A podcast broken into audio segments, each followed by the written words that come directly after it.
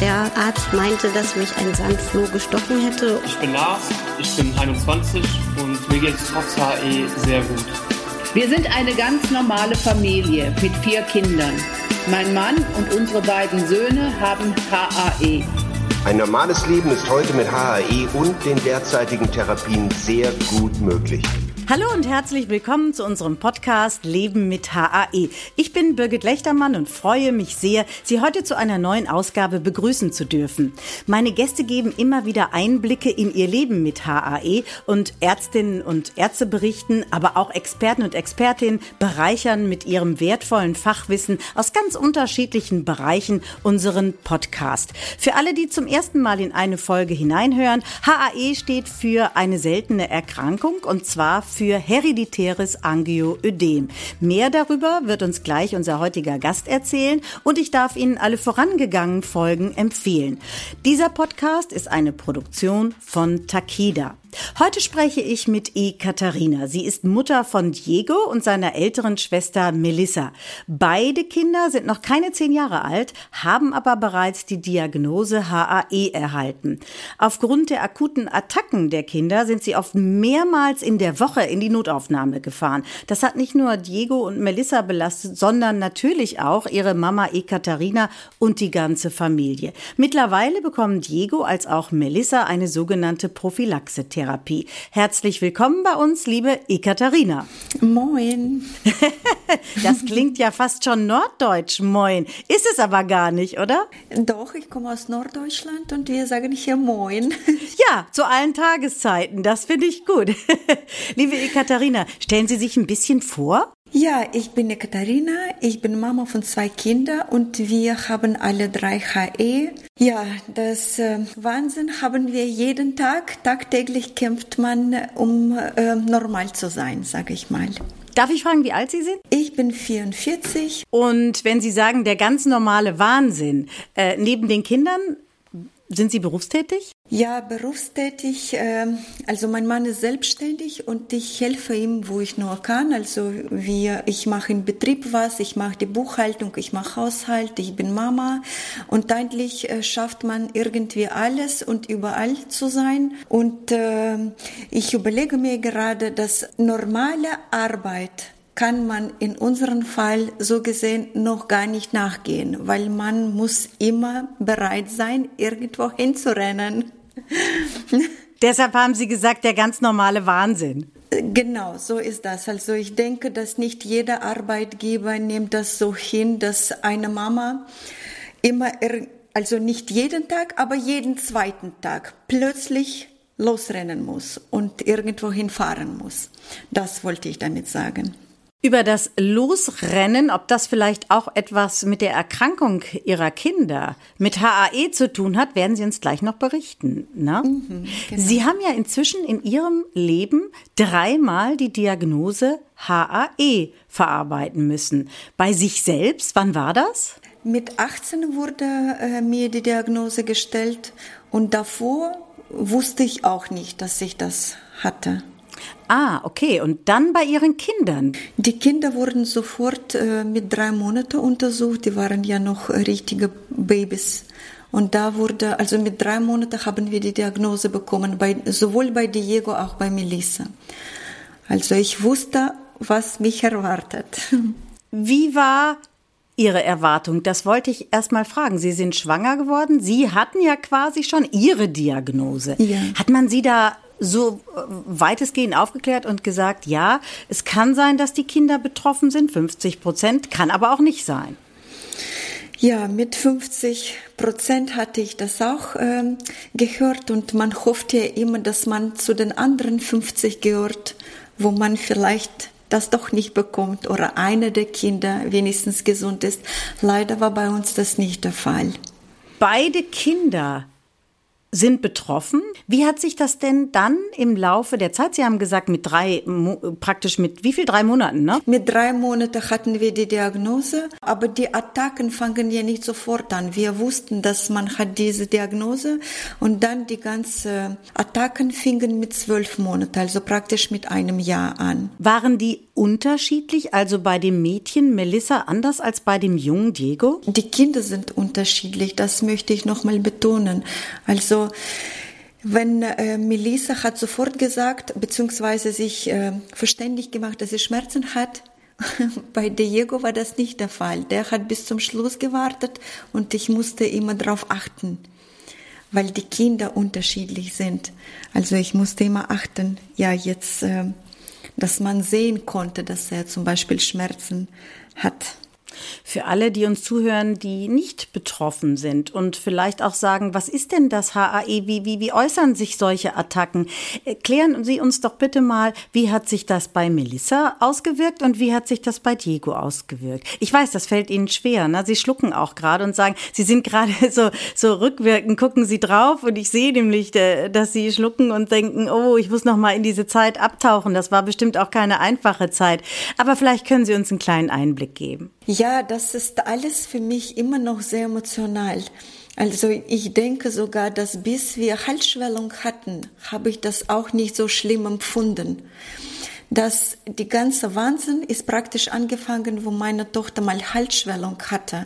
Und wie oft hört deine Mama, ich habe Halsschmerzen, wenn es schlechter Wetter ist. Jede Mama hört das. Und bei mir hat sie drei Anläufe gebraucht, wo wo sie sagen musste, Mama, ich habe Halsschmerzen, bis ich reinschaute und ich konnte das sehen.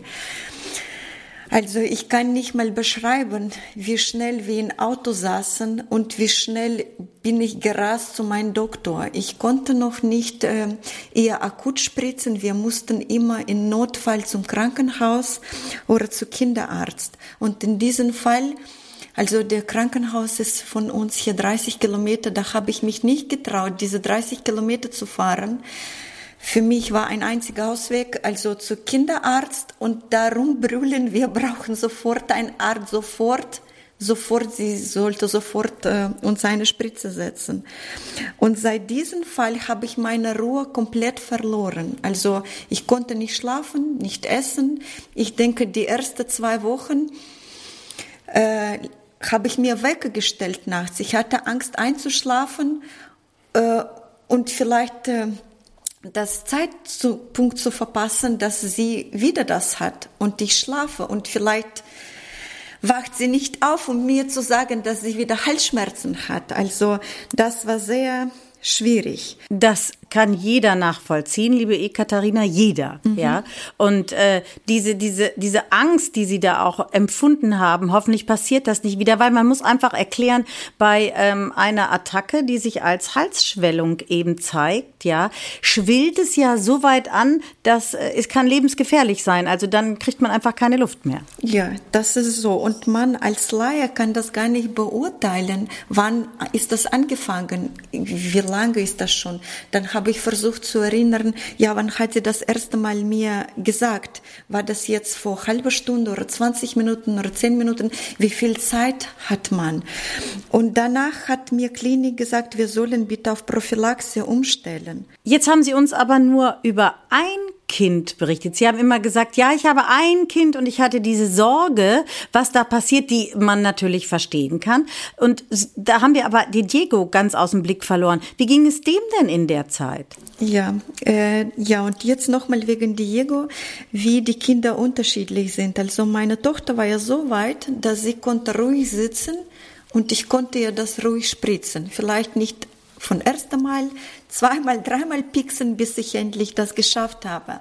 Bei Diego ging das leider nicht so. Der ist sehr lebendig, der hatte Angst gehabt, der wollte das gar nicht mit mir mitmachen.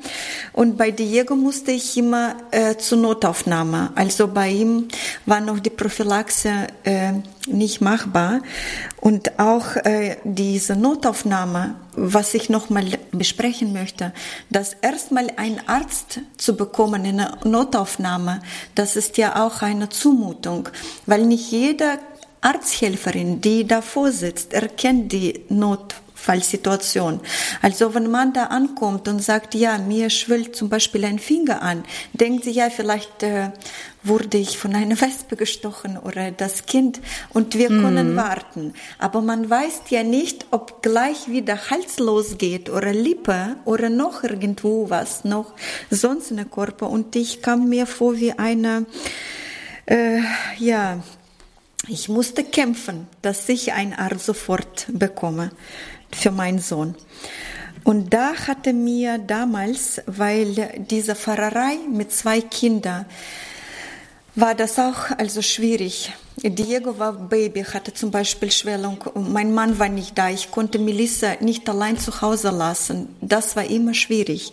Ich hatte versucht, paar Mal mir 112, also äh, Krankenwagen rufen ohne, mhm, den, ohne ja, genau. irgendwie genau. mhm. große Tamtam. Also ich habe mit Chef gesprochen hier vor Ort. Wenn ich anrufe, bitte ohne Blaulicht. Also wir brauchen nur jemanden, der meinen Sohn eine Spritze setzt.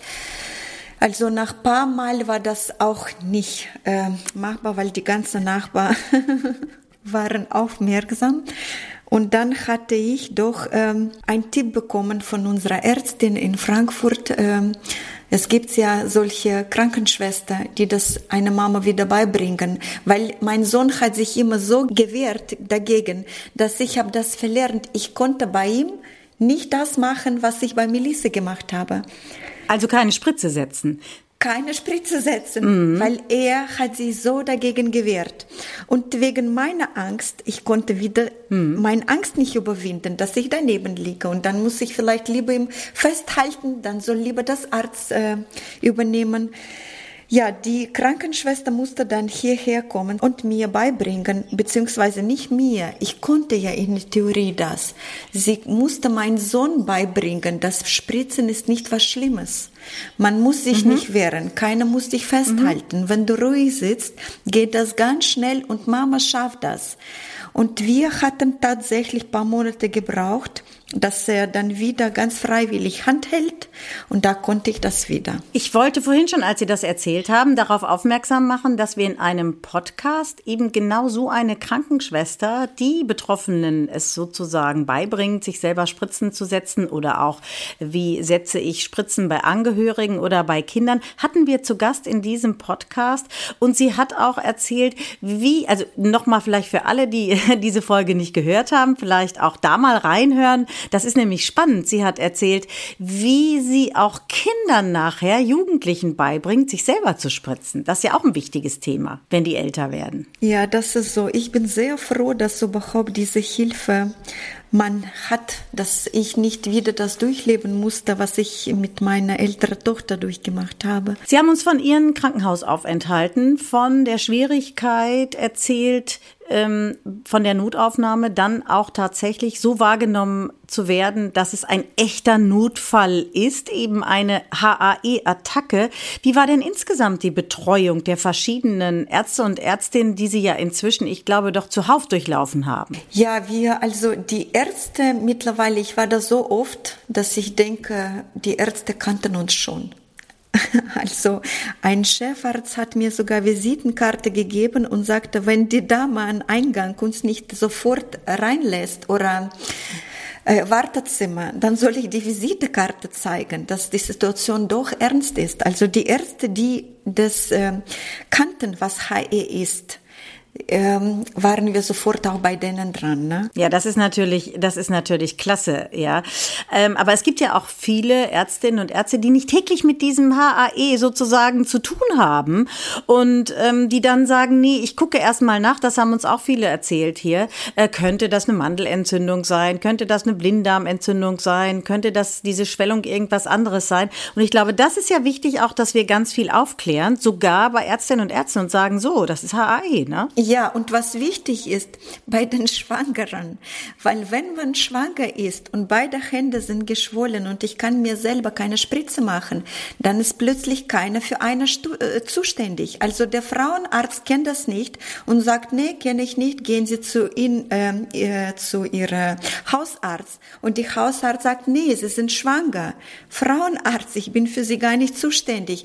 Und dann lief ich da mit meinen zwei dicken Händen hoch und runter Hoch und runter und keiner konnte mir die Spritze setzen weil keiner fühlt sich zuständig für schwangere Frauen. Ja, ja. Also deshalb, also das ist sozusagen ihr, ihr Aufruf an Gynäkologen und Gynäkologinnen, sich eben auch mal mit solchen seltenen Erkrankungen wie HAE gerade für Schwangere auseinanderzusetzen. Ne? Genau.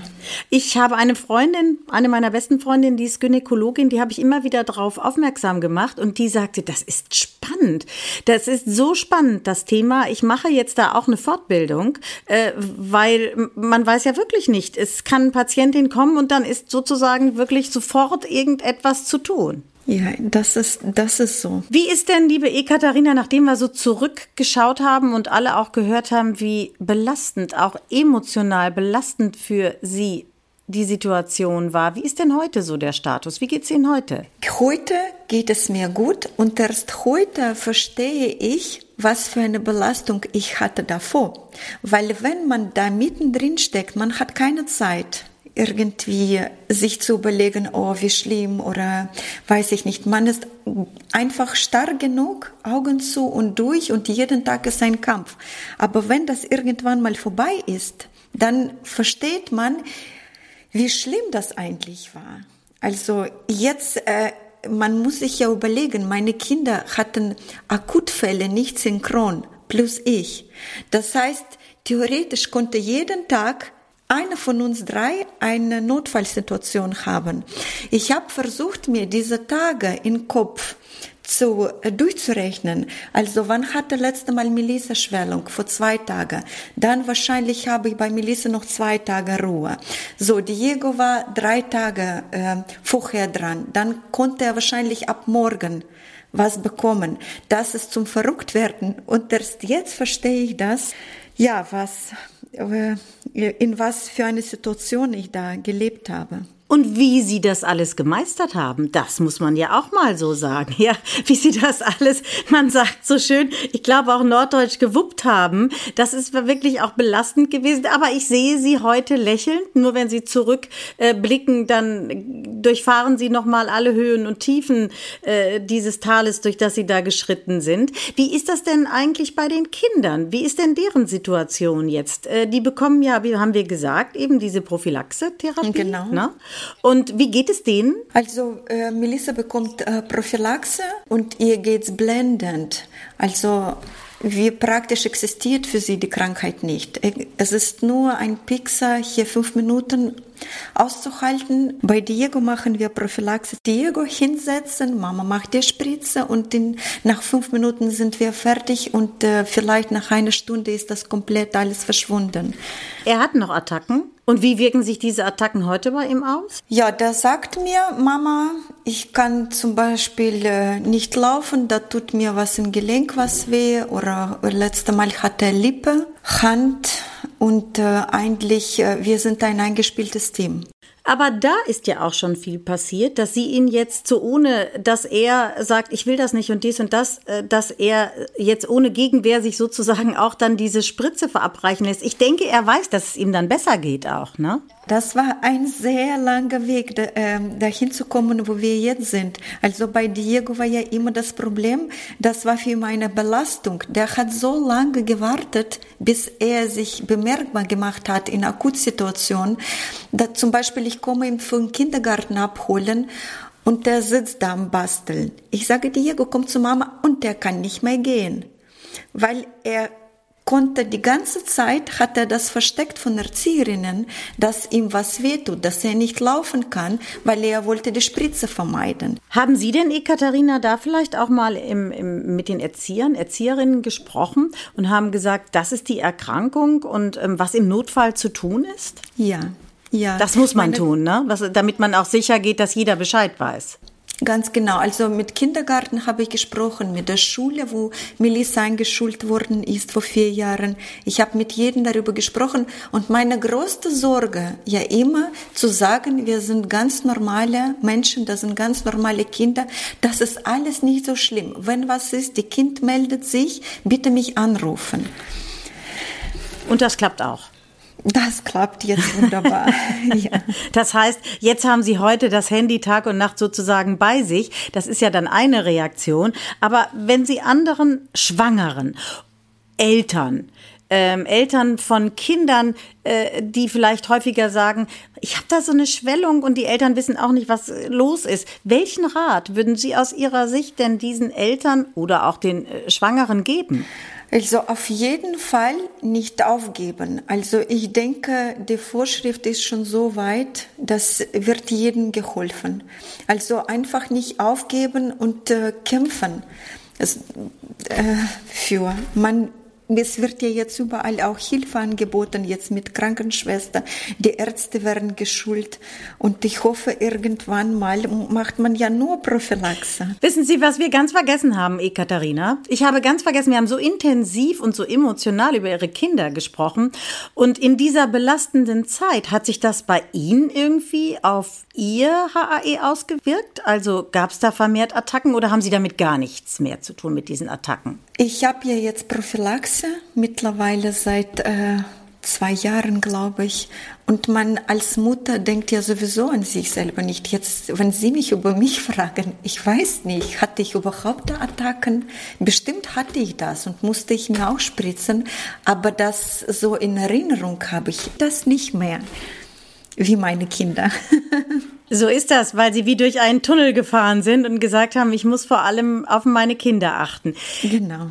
Toll, Ekaterina. Ich danke Ihnen. Ich danke Ihnen vor allen Dingen für dieses wirklich offene und sehr emotionale. Ich habe hier auch fast schon Tränen in den Augen, weil ich sehe das bei Ihnen. Ja, danke Ihnen sehr für das Gespräch. Toll, dass Sie uns das so geschildert haben und danke auch nochmal, dass Sie jetzt so einen Ratschlag gegeben haben und gesagt haben, Mensch, nicht aufgeben, kämpfen und irgendwann äh, sieht man dann auch am Ende da Licht und dann geht es auch der ganzen Familie besser. So ist das. Vielen Dank. Ganz herzlichen Dank. Ich danke Ihnen. Und jetzt darf ich Ihnen noch ans Herz legen, allen, die zuhören, wenn Sie mehr über HAE erfahren möchten, dann klicken Sie doch mal auf die Website www.lebenmithae.de. Da gibt es dann mehr Informationen. Und ich sage heute Danke fürs Zuhören und freue mich schon auf den nächsten Podcast. Danke, Ekaterina.